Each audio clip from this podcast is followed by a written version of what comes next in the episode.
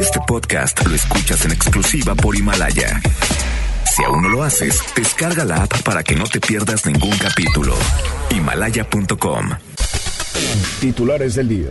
Jueves 5 de marzo de 2020, la Secretaría de Seguridad de la Ciudad de México dio a conocer que detuvieron a los posibles autores materiales del feminicidio de la regiomontana Abril Pérez Zagaón, asesinada en noviembre del año pasado. Cardenal Juan Sandoval Iñiguez llama a no realizar paro de mujeres este 9 de marzo. Asegura que quienes promueven el movimiento están a favor del aborto. Autoridades de la Universidad Autónoma de Nuevo León dan de baja a cuatro maestros y suspenden a tres alumnos acusados de acoso sexual contra mujeres. En información local, autoridades de Nuevo León dan a conocer que se están analizando cuatro posibles casos más de coronavirus en la entidad. Elizabeth Warren se retira de la carrera por la presidencia de Estados Unidos después de no ser favorecida con los votos del supermartes. Son las 3 de la tarde con dos minutos. Vamos con Judith Medrano. Ella tiene información vial. MBS Noticias Monterrey presenta las rutas alternas. Muy buenas tardes, soy Judith Medrano y este es un reporte de MBS Noticias y Waze. Accidentes. Emanuel J. Cloutier y Tesomoc, en la colonia Provivienda del Poniente, una persona perdió la vida a causa de un accidente vial. Las autoridades se encuentran en este sitio. En Cabernet y Arién, en la colonia Hacienda El Vergel del municipio de Escobedo, nos reportan un accidente vial. En Santa Teresa y Santa Lucía de la colonia La Unidad del municipio de Escobedo, se reporta una situación de riesgo. Extreme precaución Clima. Temperatura actual 21 grados. Amigo automovilista, le invitamos a realizar alto total en los cruces ferroviarios. Que tenga usted una extraordinaria tarde. MBS Noticias Monterrey presentó las rutas alternas. MBS Noticias Monterrey con Ana Gabriela Espinosa. La información presentada de una manera diferente. Iniciamos. Muy buenas tardes, bienvenidos y bienvenidas a este espacio de información. Yo soy Ana Gabriela Espinosa y junto a todo el equipo de MBS Noticias Monterrey y FM Globo 88.1 agradecemos que nos estén sintonizando el día de hoy, en este jueves casi viernes. Esperando estén muy bien, permítanos acompañarle en su trayecto a casa, a trabajo, a donde quiera que usted vaya en esta tarde de jueves. Vamos a arrancar con información importante porque hace unos momentos la Procuradora de Justicia de la Ciudad de México, Ernestina Godoy, habló sobre los dos presuntos hombres implicados en el feminicidio de Abril Pérez Zagaón.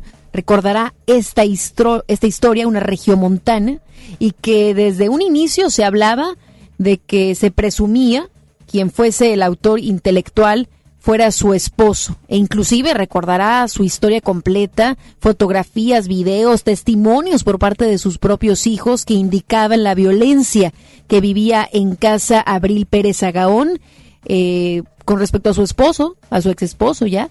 Así es que hay novedades en cuanto a que ya los dos presuntos hombres implicados en el feminicidio de Abril Pérez Zagaón, pues tienen algo ya con la ley.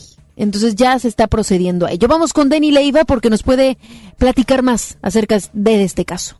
Así es, señora Gabriela, muy buenas tardes. Te comento que luego de la detención de estos dos policías capitalinos presuntamente implicados en el feminicidio de Abril Pérez Zagaón, esta tarde la fiscal general de la Ciudad de México, Ernestina Godoy, ofreció una conferencia de prensa en donde dio más detalles de esta detención. Los detenidos identificados como Juan N. y Rodolfo N. fueron capturados en la alcaldía de Iztapalapa en posesión de cocaína y marihuana. Ernestina Godoy indicó que esto se logró gracias a trabajos de cooperación entre agentes del Ministerio Público, policías de investigación y miembros de la Secretaría de Seguridad Ciudadana, quienes estuvieron localizados en todo momento a estos presuntos implicados. Sobre esto escuchamos a la fiscal Ernestina Godoy. Y en las próximas horas estaremos cumplimentando las órdenes de aprehensión que motivaron su localización. La Fiscalía General de Justicia reiteramos que continuaremos con la investigación con toda nuestra capacidad institucional con el fin con el objetivo firme de obtener el mayor castigo para cada uno de, de, los responsables de este crimen y con ello obtener, como lo dijimos, justicia para abril. Les reitero todo mi respeto y solidaridad a la familia y a las familias de mujeres que han sido víctimas de violencia y en este caso en particular a los familiares de Abril con quienes nos hemos mantenido en cercanía para brindarles el acompañamiento necesario e informarles los avances de este caso. Ana Gabriela, así las cosas de momento. En el caso de Abril seguiremos muy al pendiente de más información. Muchísimas gracias, Denny, por toda esta información. Estaremos muy pendientes de cómo avanzan las investigaciones, que por cierto ya pasó algo de tiempo, de tiempo, perdón. Fue noviembre, diciembre, enero, febrero, marzo, cuatro meses aprox. Cuatro meses y es un caso que, bueno, en un principio pensábamos que rápidamente iban a dar con el responsable y las cosas entonces van avanzando. Sin embargo, el autor intelectual todavía faltará entonces que nos den más detalles y queden con él. Efectivamente, Ana Gabriela, cualquier detalle o información te la proporcionaremos inmediatamente. Muchísimas gracias a nuestro compañero Denny Leiva. Y en medio de una serie de críticas por sus declaraciones del paro nacional y la confrontación de entre quienes cubre la mañanera por el mismo tema, el presidente de México hizo un llamado de amor y paz. Vamos con Rocío Méndez porque tiene todos los detalles. Buenas tardes, Rocío. Lo del 14 de febrero en algún momento en, en Vamos contigo, Rocío. Efectivamente, Ana Gabriela, gracias. Muy buenas tardes. El presidente Andrés Manuel López Obrador inició su mensaje matutino con un llamado al amor y la paz, luego de la confrontación que se desató dentro del Salón Tesorería y en medios y redes sociales, después de que se demandara investigar a quienes llaman al paro de mujeres el próximo 9 de marzo. Ya, ya, amor y paz. Aquí, afuera, en las redes, y en la calle libertad absoluta, pero aquí paz y tranquilidad, profesionalismo para informar sin censura a los ciudadanos, respeto los mexicanos. El presidente López Obrador señaló que respetará a las burócratas que decidan sumarse al paro un día sin nosotras. Yo tengo que estar desde temprano, las mujeres, eh, mujeres y hombres, ¿eh? los que no quieran asistir ese día, que quieran participar, pues también. Es una cuestión de voluntad de cada quien. La única cosa que nosotros recomendamos respetuosamente es que se manifiesten todas las expresiones, procurando que no haya violencia. En este marco, la reportera Isabel González denunció ante el presidente de la República la campaña de odio incitada por uno de los acreditados en Palacio Nacional, quien deseó que alguien le dé un balazo a la periodista por haber desvelado que solo se coloca un parche en el ojo cuando está ante el primer mandatario y ante las cámaras por parte de un individuo que trae un parche, diciendo que ojalá me balearan como a él lo balearon, solo por decirle que cuando llega a moneda, llega sin parche. Admite que su ojo no tiene nada. El primer mandatario respondió que si hay agravios, que se proceda legalmente, pero aclaró que en su conferencia no se rechazará a nadie. Ya de una vez que se sepa, no se le cierra la puerta a nadie. Nosotros no vamos a poder limitar la libertad de nadie. No, no, miren, aquí sí les aplico la de los liberales. La prensa se regula con la prensa. Yo puedo hasta la instancia de conciliación. Abrazos o sea, ah, bueno, entonces si no es así, a la autoridad competente. Ya nada más eso. Es el reporte al momento. Muchísimas gracias a nuestra compañera Rocío Méndez. En entrevista para la primera emisión de MBS Noticias, la activista y defensora de mujeres Frida Guerra habló del presidente Andrés Manuel López Obrador y el movimiento feminista. Guerra señaló que considera que las mañaneras se están usando se están usando en un tema para atacar a quien se atreve a cuestionar al presidente. Lo del 14 de febrero, en algún momento, en, uno de los juzgados eh, a los que yo he acompañado a familias audiencias, una mujer se para enfrente en el baño y, empieza así como de, ah, sí, tú eres, tú eres la que ataca al presidente, ¿verdad? Sí, tú eres Frida Guerrera, pero ya en una actitud pues como muy enojada, yo me salí del baño yo no creo que este nivel de violencia que estamos, eh, pues estamos entrando todos, eh, sea el correcto. Por ahí no debe de ser.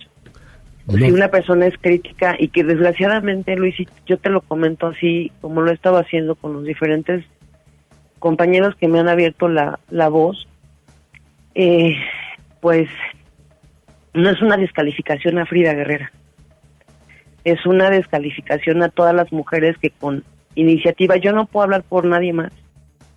Esas fueron las palabras de Frida Guerrera.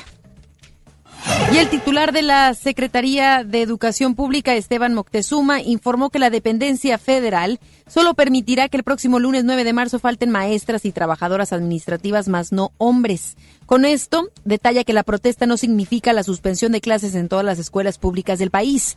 En entrevista para los medios de comunicación, el funcionario federal aseguró que todos los hombres tienen que continuar trabajando, pues se supone que el paro es de las mujeres. Por último, y ante varias entidades cancelando sus clases el próximo lunes, estaban, Esteban Moctezuma señaló que cada escuela se adecuará a su realidad. Y como le digo, desde un inicio, cuando se dio a conocer eh, la información o esta iniciativa del 9 de marzo, hay diversas opiniones. Hay muchas opiniones, algunas mm, muy polémicas, algunas eh, muy polarizadas, como esta que le vamos a presentar. Dice, bueno, a través de un video publicado en redes sociales, el cardenal Juan Sandoval Íñiguez rechazó el paro nacional Un Día Sin Mujeres convocado para el lunes 9 de marzo. El religioso expresó para justificar su rechazo que son más los asesinatos de hombres en comparación con los de mujeres y dijo que quienes impulsan el paro son promotoras del aborto. Sandoval Íñiguez indicó que el paro del 9 de marzo busca un enfrentamiento entre los hombres y las mujeres y lamentó que dentro de la Iglesia Católica varios dirigentes decidieron pronunciarse a favor de la protesta. ¿Cuáles son las razones? Son varias razones. Primera, que no solamente las mujeres son maltratadas. Según las estadísticas, el 88% de los asesinatos son de varones, quedan solamente 12% para mujeres. Otra razón, las organizadoras, y es la razón principal de, este, de esta jornada del día 9 y de los días que preceden de desorden son las del pañuelo verde y esas de la pañoleta verde son partidarias, promotoras del aborto, organizadas y pagadas desde fuera. Ya desde allí la jornada está viciada en su raíz, porque la finalidad que se proponen no es defender los derechos de la mujer, su derecho y su dignidad, sino promover, ganando espacios políticos, fuerza política, promover ante las autoridades que se legisle en favor del aborto, abrirle camino al aborto. Pues, eh, ¿qué le puedo decir? mente cuadrada, tal cual. Digo, no lo puedo juzgar. Lo que ha vivido quizás a lo largo de los años en casa o en la misma iglesia, pues le ha dado para tener ese conocimiento y ese pensamiento. Pero, ¿cuándo se ha escuchado en el movimiento hablar del aborto?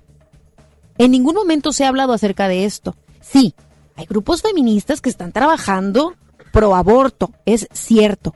Pero el movimiento del 9 de marzo, en ningún discurso, lineamiento, etcétera, se ha encontrado algo que se relacione con el aborto. Y pareciera ser que él, o eso es lo que entendió, o quiere entender, se va a tratar el 9 de marzo. Delicado el asunto, delicado que en principio no muestre la certeza, no muestre el conocimiento por la información, el leer, por ejemplo, el que está muy relacionado con la cantidad de mujeres que han sido asesinadas a lo largo de este pasado año, incluido este, por, por supuesto, este y el pasado y otros tantos, y que están matando a las mujeres por el simple hecho de ser mujeres, que recordemos, ese es el feminicidio. Hay que tener muy en claro lo que es un feminicidio eres mujer, entonces yo tengo poder y puedo ejercer violencia contra ti. Y en la mayoría de los casos se habla de violencia sexual, de golpes físicos, también la violencia emocional y por supuesto el económico también. Y termina con el asesinato, es decir, puedo yo terminar con la vida de una mujer porque es mujer. Entonces, me parece muy delicado que líderes de esa índole, es un líder, tenemos que decirlo de alguna manera, un tipo de líder de la Iglesia Católica, mande ese tipo de mensaje. Porque uno, no se muestra informado. Porque en ningún momento, inclusive como medios de comunicación, el mismo movimiento, la autoridad, en general las asociaciones, etcétera, han tomado el 9 de marzo no como un tema pro aborto. En ningún momento se ha hablado de eso. Está muy confundido está tratando de unir el concepto de feministas con esto. Entonces, sí es muy delicado, porque además mueve masas de alguna manera y con ese liderazgo y también poder religioso hace que ciertas comunidades puedan pensar eso es lo correcto. Es delicado, es muy delicado esto. Inclusive él mismo menciona que está en desacuerdo y que lamenta que dentro de la Iglesia Católica varios dirigentes decidieron pronunciarse a favor de la protesta. Son humanos al fin, sacerdotes, quienes se encuentren y en cualquier religión.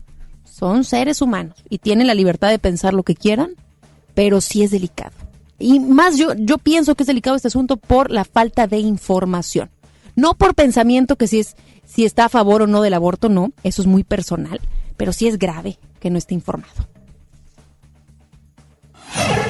Vamos a más información. La Comisión Económica para América Latina y el Caribe, la CEPAL, informó que México tiene la tasa de participación laboral de las mujeres más baja de América Latina y el Caribe.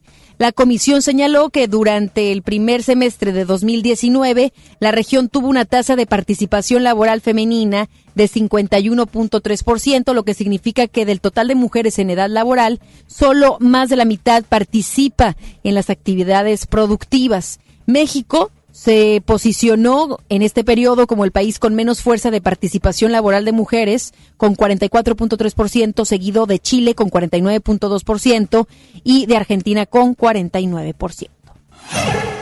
Magistrados de la Sala Superior del Tribunal Electoral del Poder Judicial de la Federación se manifestaron en contra de la violencia a las mujeres en el ámbito político, la cual se incrementó. Los magistrados informaron que durante el tiempo proceso electoral durante el último proceso electoral concurrente, recibieron más de un centenar de denuncias por parte de candidatas o políticas en activo.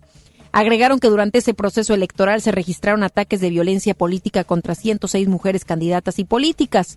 El magistrado alertó que en el país, conforme más mujeres acceden a la política y participan en las contiendas electorales, se hace más evidente el contexto de violencia generalizada al que se enfrentan día con día.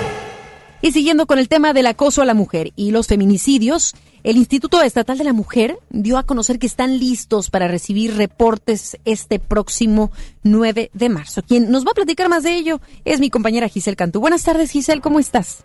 Hola, ¿qué tal? Muy buenas tardes, Ana Gabriela. Y el Instituto Estatal de las Mujeres anunció que ante el paro del próximo 9 de marzo ya se encuentran preparados para atender cualquier emergencia que se presente. Te comento que en entrevista la titular Marta Cecilia Reyes Cruz informó que los hombres que laboran en este organismo, los que representan aproximadamente un 20% del equipo, son los que estarán brindando el servicio respecto a la asesoría jurídica y psicológica. Escuchemos lo que nos comentó al respecto.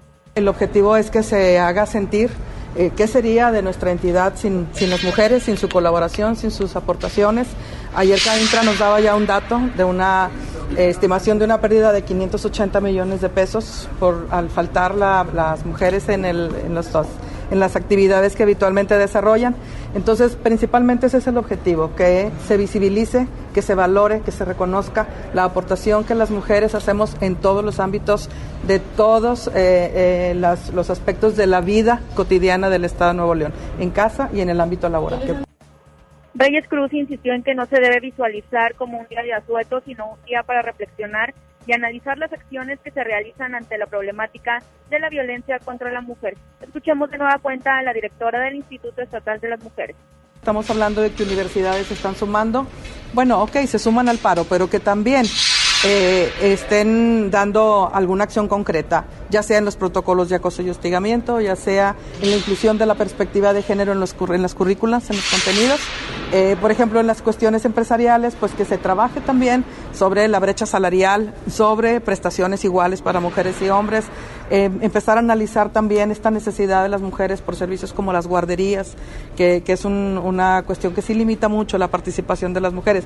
En el caso de los hombres, que va ligado con esto, pues una mayor participación en la corresponsabilidad en el aspecto eh, de las labores en casa. Porque efectivamente la idea es ver qué pasaría, que, se, que verdaderamente se haga evidente la aportación de las mujeres en todos los ámbitos. Por su parte, el subsecretario de Trabajo del Estado, Alberto Núñez Ramos, detalló que las mujeres representan un poco más del 50% del sector manufacturero en Nuevo León. Estimó que la ausencia de las mujeres representaría una pérdida de más de 500 millones de pesos. Ana Gabriela, esta es la información. Muy buenas tardes. Muy buenas tardes. Gracias, Giselle. Buenas tardes.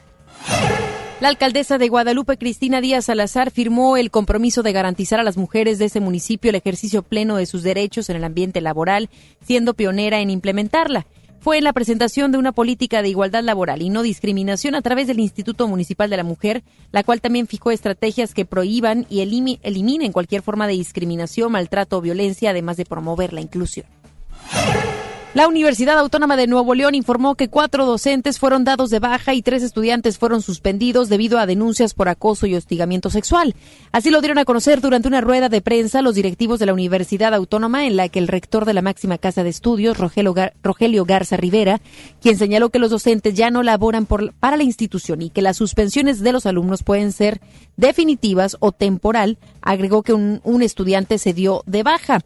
El rector declaró que para una casa de estudios con más de 200.000 estudiantes, las cifras presentadas son bajas.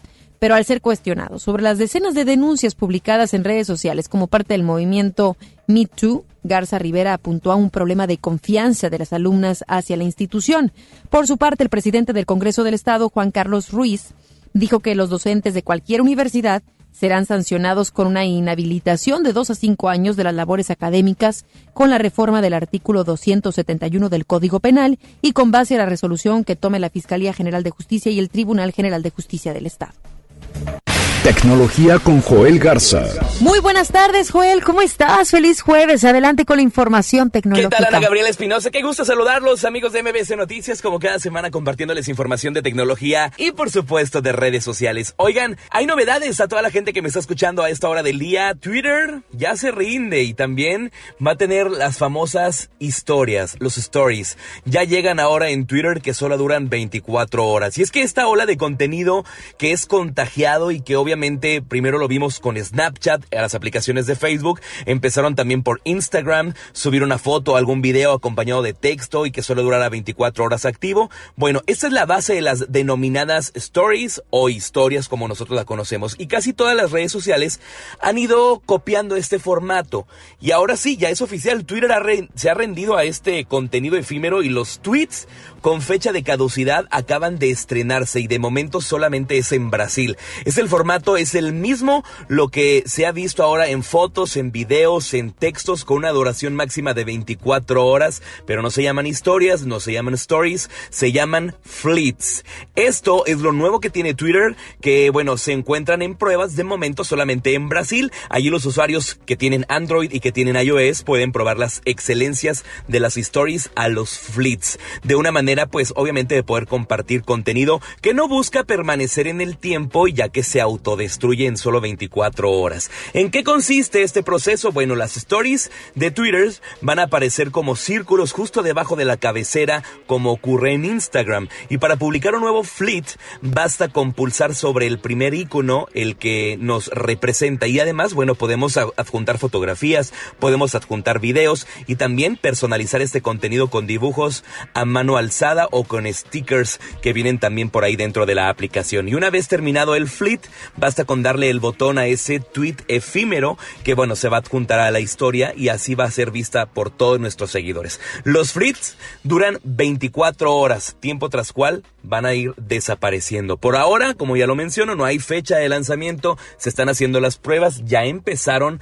en Brasil. En Brasil ya están esas famosas fleets o los famosos fleets. Yo les comparto más información dentro de mis redes sociales. Hay un video que circula dentro de las redes. Se las comparto para que ustedes vean cómo van a funcionar las famosas historias. Bueno, los fleets ahora en Twitter. Arroba Joel Garza-bajo, ese es mi Instagram. Arroba Joel Garza-bajo, ese es mi Twitter. Y en Facebook me buscas como Joel Garza Oficial. Yo regreso contigo, Ana Gabriela. Que tengan una excelente tarde y sigan, por supuesto, con más información a través de Noticias MBS. Que tengan un extraordinario jueves. Muchísimas gracias, igualmente, Joel. Gracias, ya estaremos escuchándote la próxima semana con más novedades de la tecnología. Vámonos a una pausa, ya regresamos con más. Regresamos después del corte a MBS Noticias Monterrey con Ana Gabriela Espinosa. Casa y estilo primavera. Encuentra las últimas tendencias para tu hogar con hasta 30% de descuento, más hasta 15 mensualidades sin intereses con tarjeta Palacio o hasta 12 con bancarias. Febrero 21 a marzo 15 de 2020. Soy totalmente Palacio. Consulta términos en elpalaciodehierro.com. Mi INE está hecho de la certeza que las y los ciudadanos le damos a las elecciones. Mi INE está hecho de transparencia. La participación voluntaria de quienes vigilamos los procesos electorales nos da confianza a todas y todos. Si quieres hacer algo grande por la democracia, presenta tu solicitud para ser observador u observadora electoral en las oficinas del INE de tu localidad y participa en las elecciones de Coahuila e Hidalgo. Infórmate en INE.mx. Porque mi país me importa, seré observadora electoral en las elecciones de este 7 de junio. Contamos todas, contamos todos. INE. Es normal reírte de la nada. Es normal sentirte sin energía. Es normal querer jugar todo el día. Es normal sentirte triste sin razón. Es normal enojarte con tus amigos o con tus papás. Pero también es normal sentirte feliz, jugar con quien tú prefieras y a lo que a ti te gusta. Disfrutar de videojuegos, pero también de tu imaginación. Es normal ser tú, único. Así que escúchate, siente quién eres y disfrútalo. No necesitas nada más. Nada. Juntos por la paz. Si te sientes deprimido, con ansiedad o desesperado, no estás solo. En la línea de la vida podemos ayudarte. Llama al 800-911-2000. Te damos información y te escuchamos. También respondemos en redes sociales. Y ofrecemos pláticas, talleres y atención profesional en escuelas o centros de trabajo. No, te, pierdas. Juntos por la paz. Estrategia Nacional para la Prevención de Adicciones. Gobierno de México.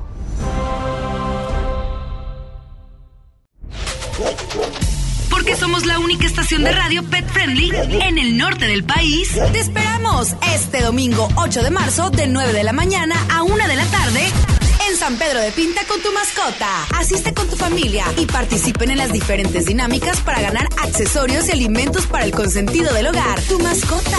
Cortesía de Hospital Veterinario Sierra Madre. Ya lo sabes, te esperamos domingo 8 de marzo a partir de las 9 de la mañana en San Pedro de Pinta con tu mascota. FM Globo 88.1. La primera de tu vida. La primera del cuadrante.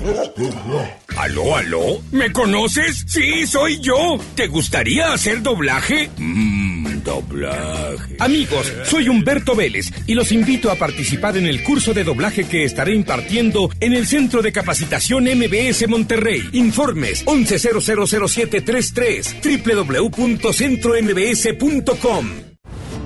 La Ciudad de México vuelve a estar de fiesta. La Fórmula 1 está de regreso del 30 de octubre al 1 de noviembre en el Autódromo Hermanos Rodríguez. Boletos en Ticketmaster. Venta anticipada al norte con 6 y 12 meses sin intereses del 9 al 11 de marzo. Encuentra lo que tu hogar necesita en Expo Tu Casa, este 6, 7 y 8 de marzo en Cintermex. Expo Tu Casa, construye, remodela y decora. Regresamos con más información. MBS Noticias Monterrey con Ana Gabriela Espinosa. Ya regresamos con más información. Familiares de niños con cáncer realizan manifestación por el desabasto de medicamentos en la clínica 25 del IMSS. Vamos con Judith Pedrano porque ya tiene más detalles acerca de esta manifestación. ¿Cómo estás, Judith? Vamos con Judith en unos momentos más. Estamos comunicándonos con ella para que nos pueda informar acerca de esta manifestación que fue creada por papás que tenían la esperanza de que las autoridades cumplieran con su palabra y que debidamente les dieran el abasto de medicamentos, cosa que no ha pasado. Ayer, de hecho, le presentábamos el caso de una de las mamás que exigía que hicieran cambios y que su hijo de apenas tres años había fallecido a causa de la falta de medicamentos. Y es que la problemática se agrava todavía más pensando en la cantidad de familias que tienen que estar pasando por este peregrinar. Y entonces, como algunas manifestaciones se han hecho, se vuelve a generar la inconformidad y hacen una manifestación más. Judith, platícanos de qué manera esta manifestación es especial, o no especial, sino qué ha cambiado con relación a las otras manifestaciones que sabemos han de estar hartos ya de que no los escuchen y que además de no ser escuchados, les digan las autoridades que es un problema ya aclarado, ya solucionado y que no sea así. Efectivamente, Ana Gabriela, pues muy complicada la situación, es como están padeciendo familiares de niños afectados por la falta de medicamentos para combatir el cáncer. Ellos se manifestaron el día de hoy en las afueras de la Clínica 25 del INSS. Las mamás de los menores dijeron que desde el mes de agosto del 2019 han batallado para surtir los medicamentos que se les ha aplicado o el medicamento para que se les aplique la quimioterapia. Algunas de ellas mencionaron han tenido que abandonar sus ciudades natales para recibir una mejor atención, pero Nuevo León tampoco pues han encontrado ese medicamento, lo que ha obligado o las ha obligado a comprarlo. Así lo mencionaron Rita González y Rosa Santiago, mamás de niños con leucemia. Vamos a escucharla. O sea que su enfermedad le regresó y ya la primera ya batallé porque tuve que comprar medicamentos. Ahorita vengo por segunda vez. No sé si me vayan a dar medicamento que vaya yo a comprar o no, porque ya no me dicen todavía. Hasta mañana inician la quimio. ¿Cuánto le cuesta eh, comprar el medicamento? Pues la vez pasada me costó 5 mil, una me costó 5 mil 50, la otra me costó 2 mil pesos. ¿Y esas dosis cuándo las, cada cuánto las tienen que aplicar? Pues ahorita no, no me han dicho. He buscado ayuda con una fundación que se llama Damas de Santiago. Ellos me han apoyado y de hecho yo tengo este un este un comprobante donde yo he comprado medicamentos y este gracias a ellos me han apoyado, no me han dejado sola hasta ahorita. ¿Cuánto tiempo tiene comprando usted el medicamento sin que se lo surta al instituto? Eh, ya va desde agosto, compré la primera, en diciembre y en noviembre compré la segunda. La situación es crítica y ya se han registrado la muerte de menores por la falta de atención en el Instituto Mexicano del Seguro Social. En apoyo a los afectados se han interpuesto amparos para que se les pueda administrar el medicamento que requieren. En caso contrario, mencionan, hay repercusiones legales en contra de los encargados de los hospitales. Aníbal Garza, uno de los abogados que promueve estos eh, pues, juicios, mencionó que tan solo en Nuevo León ya se tienen cuatro en trámite. Vamos a escuchar a Aníbal Garza la autoridad, en este caso el Seguro Social, en su caso a lo mejor el Seguro Popular o el Estado, le debe de otorgar inmediatamente los medicamentos. En caso de que no se los den y que llegaran a tener repercusiones, hay repercusiones legales, penales en contra del instituto. Te comentan a Gabriela que este trámite se puede realizar de manera gratuita y tan solo es necesario enviar un mensaje al teléfono de Aníbal Garza, el cual es el 818-137-6420. Ana Gabriela, en mi información, buenas tardes. Gracias, Judith, y le daremos seguimiento a estas manifestaciones. Alzaré, por supuesto, a la, a la voz que está alzando las diferentes familias aquí en Nuevo León en relación a la falta de medicamentos. Así será, Ana Gabriela. Muchísimas gracias. Muy buenas tardes. Vamos a más temas también de salud y en específico del coronavirus, porque la Secretaría de Salud Estatal informó anoche que los cinco casos de personas con posible coronavirus en la entidad fueron descartados. Sin embargo, dio a conocer que hay otras cuatro personas siendo analizadas por el COVID-19. Fue a través de un comunicado que la dependencia reportó que los nuevos casos estudiados corresponden a dos mujeres de 35 y 21 años de edad y un hombre de 27 años, los cuales tienen antecedentes de haber viajado a Italia, y otro hombre de 35 años de edad que llegó de Japón. La Secretaría señaló que los estudios sobre estos nuevos casos estarían listos el día de hoy y pidió a la población mantener el reforzamiento en las medidas preventivas. Autoridades de los 32 estados del país y la Secretaría de Salud reconocieron que en estos momentos no se tendrían los insumos necesarios para hacer frente a un contagio masivo de coronavirus, asegurando que la estrategia actual se basa en lograr que la propagación sea, sea paulatina. En conferencia de prensa, el subsecretario de Prevención y Promoción de la Salud, Hugo López Gatel, señaló que la epidemia no se acabará pronto. De ahí que esta primera fase de la estrategia se trabaje en proteger la economía mexicana al no suspender las concentraciones masivas ni realizar restricciones durante el periodo vacacional de Semana Santa. Hemos dicho, y lo retomo, nos tenemos que preparar para un periodo largo. Ahorita está en esta fase de pequeños casos que afortunadamente no han tenido transmisión eh, en el país, de modo que son solo cinco casos importados, pero estamos considerando todos los escenarios. Lo deseable es lograr ganar tiempo. Lo explicábamos hace unos días, la importancia de estas medidas de mitigación es reducir la velocidad de transmisión. Vamos a más información. La directora del Departamento de Salud del Condado de Placer en el norte de California, Estados Unidos, informó sobre la muerte de un paciente por COVID-19, sumando así 11 ya la cifra de personas fallecidas en ese país por coronavirus. La directora señaló que el paciente, el cual se encontraba aislado en condición crítica, probablemente se expuso al contagio durante un viaje internacional en la compañía de cruceros Princess, que partió desde San Francisco el pasado 10 de febrero y navegó a México regresando el 21 de febrero.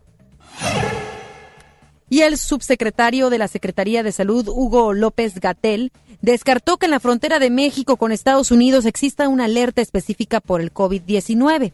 Esto luego de que el día de ayer el gobernador del estado de California, Gavin Newsom, declaró estado de emergencia luego de que se registrara la muerte de un adulto mayor que viajó de San Francisco a México en el crucero Grand Princess del 10 al 21 de febrero y dio a conocer de otros 11 pasajeros y 10 miembros de la tripulación que presentan síntomas de COVID-19.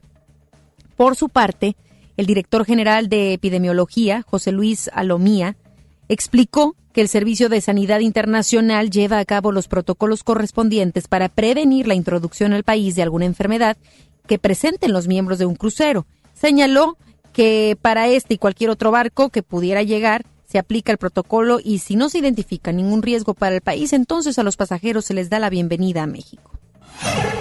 ¿Y cómo está la cosa en Europa, específicamente en Italia? Pues el gobierno de aquel país suspendió las clases hasta mediados de marzo como medida de prevención ante el brote de coronavirus en ese país, en donde ayer el número de muertes por COVID-19 ascendió a 79. Se informó que todas las excursiones de los estudiantes fueron canceladas en el país, incluyendo las actividades extraescolares. La Agencia de Protección Italiana enfatizó que casi todos los casos surgieron en personas de avanzada edad con problemas de salud crónicos como deficiencia renal, males cardíacos o cáncer. MBS Noticias, Monterrey.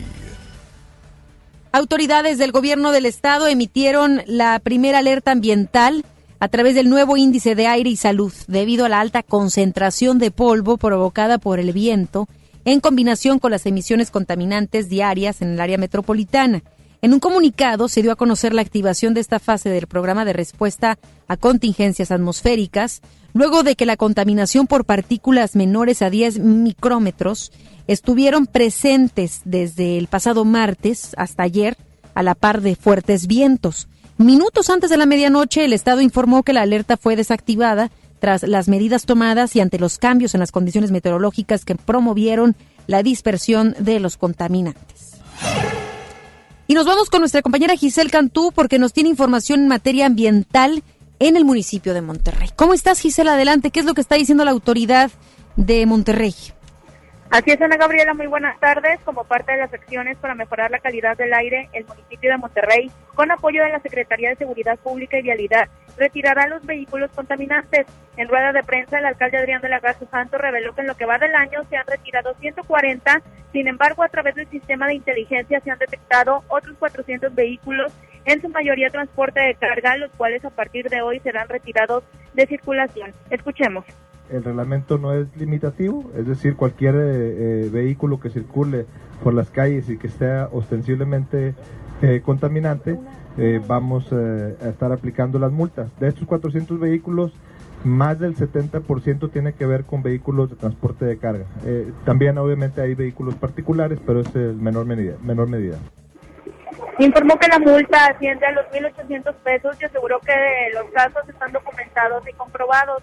Una vez retirado al vehículo, el propietario tendrá que pagar la infracción y con el servicio de grúa trasladarse a un taller mecánico para hacer el diagnóstico correspondiente y finalmente arreglar la falla para ya no generar contaminación. Escuchemos de nueva cuenta al alcalde de Monterrey, Adrián de la Garza Santos. Aproximadamente en 40 días eh, vamos a tener eh, dos máquinas que eh, podrán determinar el grado de contaminación. Sin embargo, esto no es restrictivo para el retiro del vehículo porque el, reglamento es, es muy claro. Eh, además, también comentarles que aproximadamente en 10 días vamos a, invitar y convocar a toda la población de Monterrey a que participe en, este, en esta actividad eh, o en estas acciones que está realizando Monterrey. ¿Cómo? A través de una app eh, que podrá ser instalado en sus teléfonos podrán participar los ciudadanos denunciando los, vehículos también. Este app se conectará directamente al sistema de inteligencia para poder monitorear y hacer la detención correspondiente de los vehículos que los ciudadanos también nos estén reportando. Por último, dijo que no se contempla realizar operativos debido a que se afectaría la vialidad y movilidad de los ciudadanos. Ana Gabriela, esta es la información. Muy buenas tardes. Muy buenas tardes. Gracias, Giselle. Buenas tardes. Y luego de haber sido emitida ayer la alerta ambiental por la mala condición del aire en la zona metropolitana de Monterrey por la Secretaría de Desarrollo Sustentable del Estado de Nuevo León, el municipio de Santa Catarina realizó recorridos de inspección y monitoreo en obras en proceso de urbanización, empresas y demás. Esto luego de las recomendaciones emitidas por el gobierno del estado sobre la suspensión y disminución de actividades para reducir la emisión de partículas contaminantes al medio ambiente. La concesionaria encargada de realizar las labores de la obra del viaducto elevado de la autopista de Cuota Saltillo sobre el río Santa Catarina aseguró que los trazos que realizan fueron autorizados por la Subsecretaría de Protección al Medio Ambiente y Recursos Naturales, la Semarnat. La dependencia estableció dos tipos de coordenadas para el proyecto, uno para cuando está en construcción y otro para cuando se encuentre ya en operación, y señaló que ambos están autorizados. Luego de que el pasado martes, integrantes de asociaciones ciudadanas presentaron una denuncia ante la Procuraduría Federal de Protección al Ambiente, la Profepa, en la que argumentaron que el trazo que realiza la concesionaria está fuera del trazo que autorizó la Semarnat y que afectaría el cauce. Autoridades de Reino Unido afirmaron que el sistema de seguridad integral ciudadana del municipio de Escobedo es una estrategia exitosa. Así lo dieron a conocer las autoridades de Londres, quienes realizaron una visita al C4 de ese municipio y agregaron que el éxito de la estrategia se debe a que involucra a la comunidad en la resolución de conflictos, no desampara a las víctimas y ofrece ayuda profesional a quienes han cometido un delito para su reinserción social. Son las 3 de la tarde con 42 minutos. Vamos a una pausa. Ya regresamos con más información. Regresamos después del corte a MBS Noticias Monterrey con Ana Gabriela Espinosa. En HB, e encuentra la mejor variedad todos los días. Colgate Luminous Carbono Activado de 125 mililitros, 44.90. Llévate dos fórmulas. Friso Gold Comfort de 900 gramos por 650 pesos. Y lavatrastes acción de 640 mililitros, 25 pesos. Vigencia al 5 de marzo. HB, e lo mejor todos los días. Desembolsate. No olvides tus bolsas reutilizables. Escucha la mirada de tus hijos. Escucha su soledad. Escucha sus amistades. Escucha sus horarios. Estar cerca evita que caigan las adicciones. Hagámoslo juntos por la paz. Estrategia Nacional para la Prevención de las Adicciones. Secretaría de Gobernación. Gobierno de México. TDG Records presenta La desobediencia de Marte. La obra plantea el duelo que transformó la historia de la humanidad, con el primer actor, Víctor Trujillo, en compañía de Mauricio Isaac. Show Center Complex, sábado 28 de marzo 2020. Adquiere tus boletos en sistemas superboletos y taquillas del Show Center. El Comité de Evaluación invita a mujeres y hombres a participar en el proceso de selección para ocupar la vacante en el órgano de gobierno del Instituto Federal de Telecomunicaciones. Si tienes experiencia en los temas de competencia económica, radiodifusión o telecomunicaciones, esta oportunidad es para ti. Revisa la convocatoria en comitedeevaluación.org.mx. Regístrate del 17 de febrero al 6 de marzo. Comité de Evaluación. Músico, compositor y con una voz privilegiada que logra cautivar desde la primera nota que escuchas. Y llega a Monterrey, Leonel García.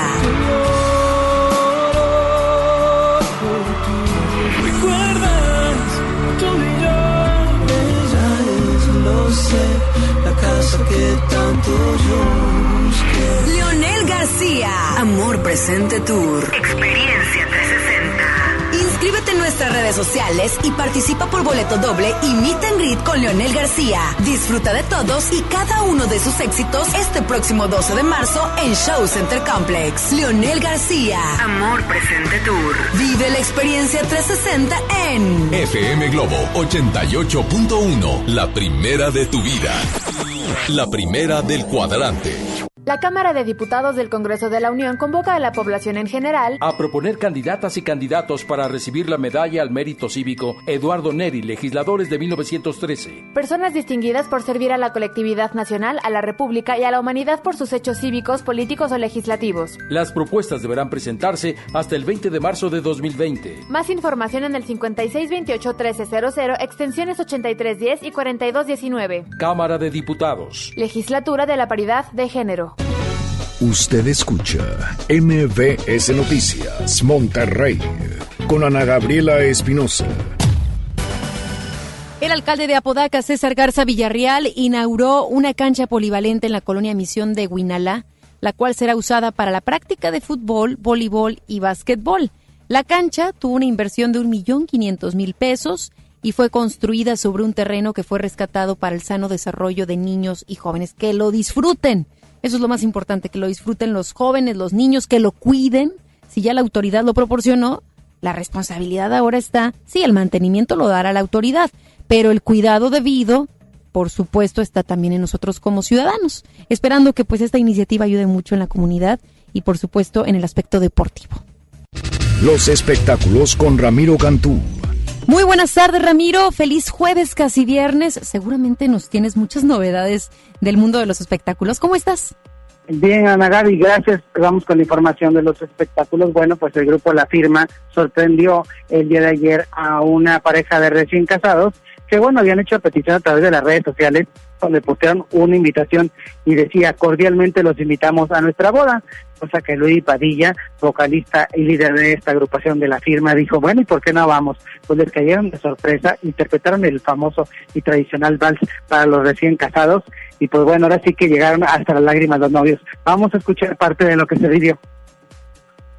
Hemos cantado muchas canciones eh, en pro de la mujer, hemos, hemos denunciado en algunas otras canciones. Estamos muy enterados de lo que de lo que está, va a suceder en nuestro México y queremos pues decirles que estamos apoyando de alguna manera a través de nuestras canciones lo hemos hecho durante mucho tiempo. Tenemos historias como las mujeres de Juárez, como historias de ciudad que menciona eh, capítulos eh, trágicos para, para diferentes mujeres. Bueno, pues ahí escuchamos a primero a los Tigres del Norte, donde bueno están a favor del movimiento femenino. Sabemos que este próximo domingo es el de, de Día Internacional de la Mujer. Ahora sí vamos a escuchar a la firma con esta novedad, con esto recién casado. Bueno, tendremos la oportunidad en algún otro momento el tener esas declaraciones, pero no sé, nos podrás platicar un poquito más de eso, Ramiro, que nos platiques un poco más de estas declaraciones. Te escuchamos, platícanos un poquito lo que son estas declaraciones. Por el momento no, contamos con ellas, pero sabemos tú las conoces a la perfección. Claro, Ana Gaby, bueno, pues te comento que, bueno, esta agrupación, vaya sorpresa, incluso, pues bueno, pues hicieron un, cumplieron un sueño hecho realidad para esta pareja, quienes son seguidores de esta agrupación. Enhorabuena, porque ahorita no cualquiera lo hace, que se haya dado el tiempo en espacios de agenda y llegar de sorpresa, pues ahora sí que quién no querrá a su artista favorito en su boda, ¿no? Así es. Pues sí, sí, bueno, sí. sí. Bueno, y pues claro, digo, es una gran sorpresa, pero bueno, más novedades de los espectáculos. Lo esperamos a las 5 de la tarde en contacto. Ya los escucharemos en punto de las 5 de la tarde. Gracias, Ramiro.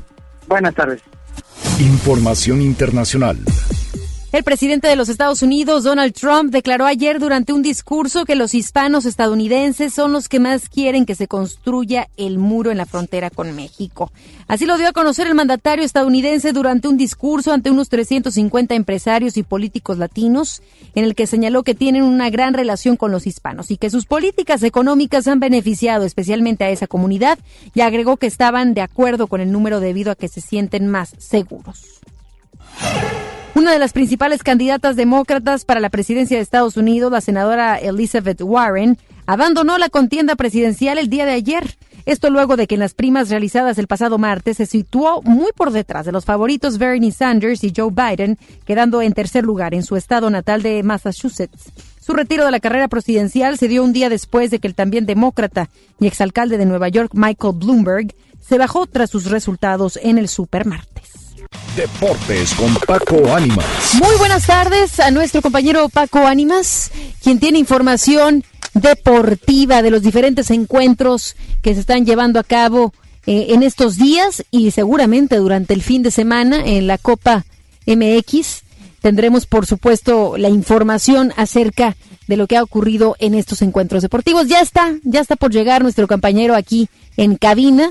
Para que nos pueda detallar. Les, les comentaba al auditorio, Paco, ya llegando, ya abriendo la puerta, ya sentándose. Les comentaba que tienes detalles acerca de los diferentes encuentros deportivos de la Copa MX. Sí, fíjate que ayer se llevó a cabo la semifinal entre el equipo de los Rayados del Monterrey contra el FC Juárez y terminó por perder FC Juárez eh, dos goles a cero ante el equipo de los Rayados. Eh, un partido que se antojaba Monterrey tratara de competir y de sacar una ventaja, terminó por ser un encuentro en el que se llevó una desventaja que quizá sea la definitiva en esta llave eh, de semifinales. 2 por 0 pierden los rayados. La crisis sigue en el equipo de Monterrey al grado de que ahora el único torneo por el que podría aspirar a pelear y salvar el semestre lo tiene prácticamente al borde de la eliminación. Por otra parte, el equipo de Tigres entrenó con normalidad de cara a la siguiente jornada de la Liga MX, esperando que pueda eh, superarse en los distintos objetivos de cara al cierre del campeonato, a la parte madura del eh, del, campeonato que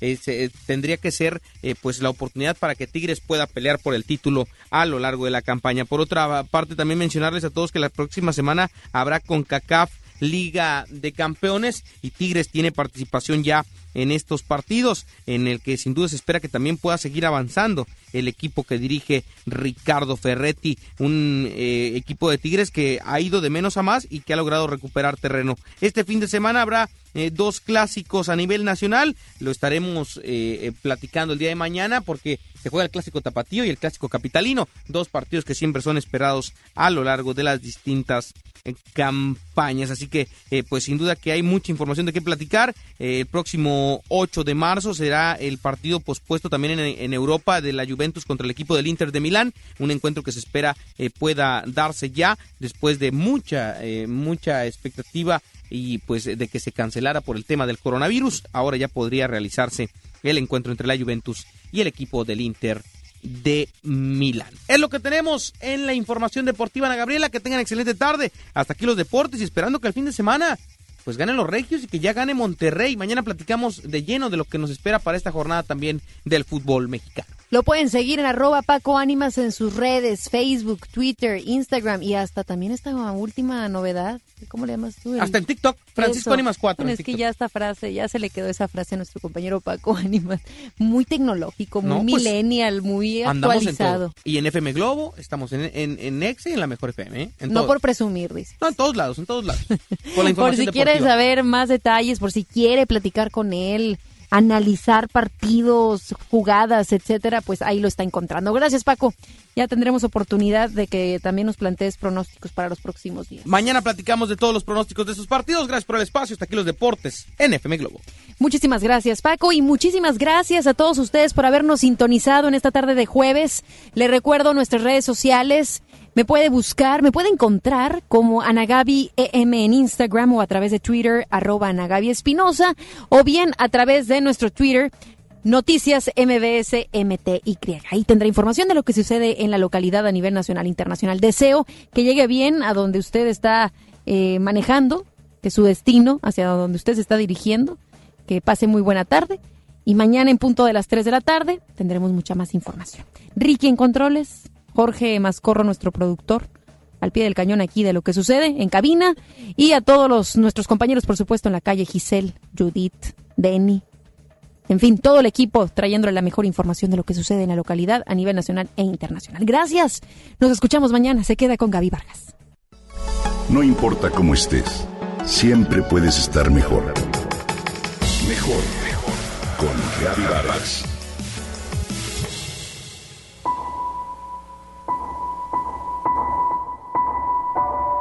Historia de un feminicidio. Creado por escritoras contra la violencia de género.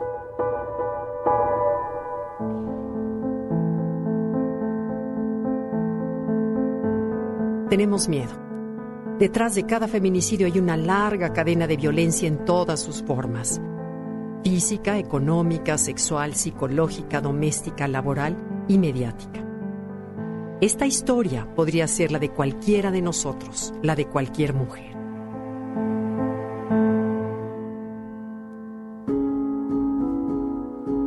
Cuando nací, mi papá lloró porque no fui hombre. Yo quería karate, me mandaron al ballet. Al terminar de comer, yo tenía que levantar los platos de mi hermano.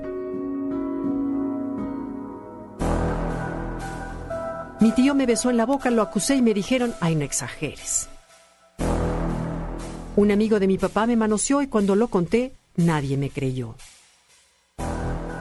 En cada puesto de periódicos había fotos de mujeres desnudas. Me enseñaron que mi valor dependía de mi virginidad.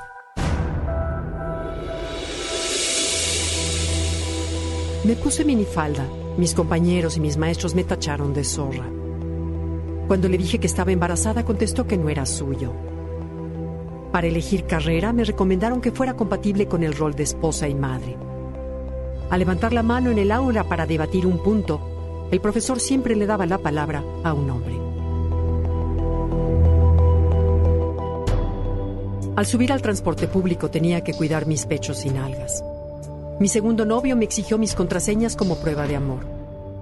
En mi primera entrevista de trabajo me preguntaban si me iba a casar o planeaba tener hijos pronto. Aunque cursé una maestría en negocios, quien maneja la empresa familiar es mi hermano, que ni siquiera acabó la preparatoria. Cuando se enfermó mi mamá tuve que renunciar a mi trabajo para cuidarla, pues mis hermanos varones no tenían tiempo.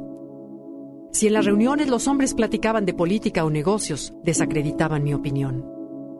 Al contar que me dedicaba al hogar afirmaban, ah, entonces no trabajas. Entre mi padre, mis hermanos y mi esposo se encargaron de desaparecer mi autoestima. Mi marido me prohibía tener amistades masculinas. Cuando mi jefe alabó mi trabajo, mi marido sentenció. Lo que le gusta son tus nalgas. La tarde en que mi esposo me pegó por primera vez me dio tanta vergüenza y tanta culpa que no le conté a nadie. Cuando me corrieron, me enteré que mi subordinado ganaba el doble que yo. Denuncié a mi esposo por golpearme y en el Ministerio Público me preguntaron, ¿para qué levanto una denuncia si mañana lo va a perdonar? Cuando discutía con un hombre, en lugar de argumentos pronunciaba, estás en tus días, estás menopáusica, estás mal cogida o eres una histérica. El papá de mis hijos me advirtió al mes de casados. Yo no cambio pañales. Si mis hijos se enfermaban, la que faltaba al trabajo era yo. Cuando me violó mi marido, el sacerdote sentenció. Es tu deber conyugal. Ingresé al hospital por tercera vez golpeada y el médico me recomendó no denunciar. En el momento en que quise regresar a mi profesión después de haber criado a mis hijos, me dijeron que no tenía la suficiente experiencia. Le pedí el divorcio a mi esposo, amenazó con quitarme a mis hijos y dejarme en la calle. Desde que me divorcié, fui rechazada por mi familia y mi entorno. Mi exmarido dejó de mantener a sus hijos. Un día noté que mi exmarido me estaba siguiendo. Cuando mi ex esposo me mató a batazos, las autoridades no hicieron nada. Mi cuerpo y mi vida sexual fueron exhibidos en los medios y en redes sociales se preocuparon por los muros. Y un asesino más quedó libre.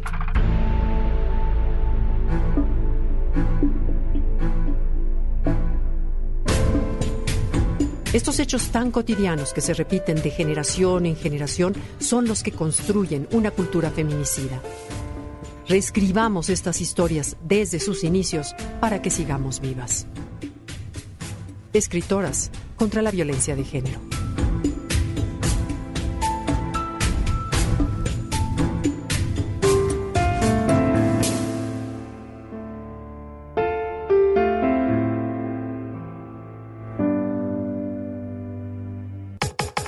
Comenta y comparte a través de Twitter.